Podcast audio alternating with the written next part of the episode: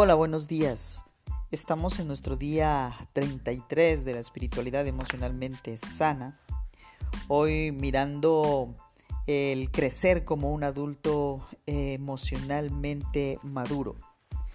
Y la palabra de Dios nos invita a el Evangelio de Mateo en el capítulo 25, los versículos 34 al 36 y el 40, donde nos dice, entonces dirá el rey a los que están a su derecha, vengan ustedes a quienes mi Padre ha bendecido, reciban su herencia, el reino preparado para ustedes desde la creación del mundo.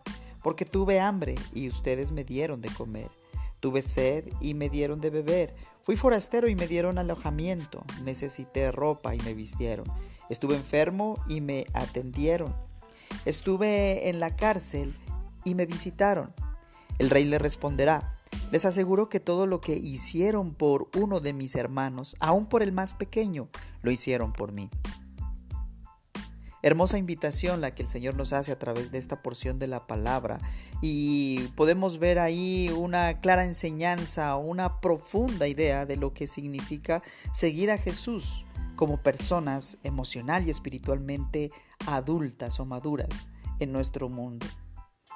Eh, y esto nos hace pensar en un proclamar.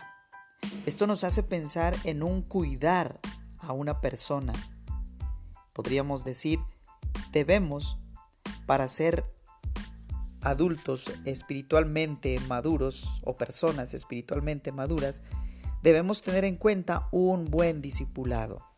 Empezar a cuidar a una persona. La Madre Teresa de Calcuta en su eh, gran ministerio de servicio a la comunidad, escribió, yo nunca considero que las masas eh, sean responsabilidad mía, solo tengo en cuenta a la persona individual, a las personas.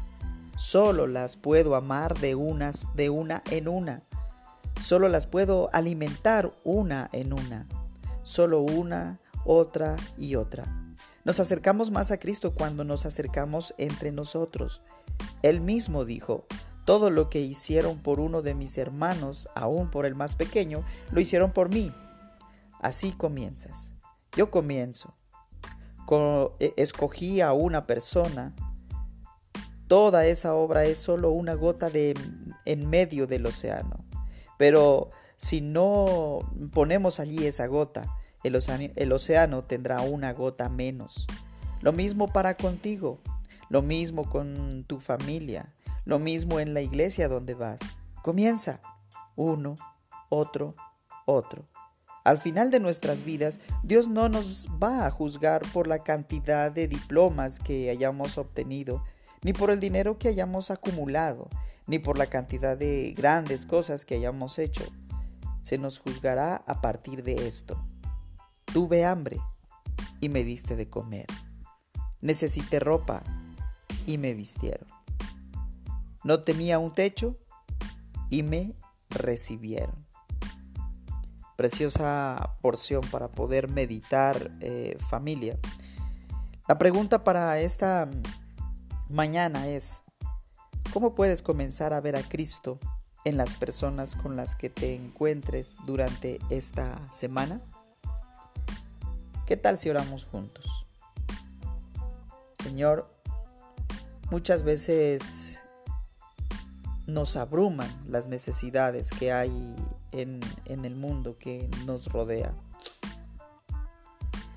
Pero te damos gracias porque tú eres el responsable de este mundo y no nosotros.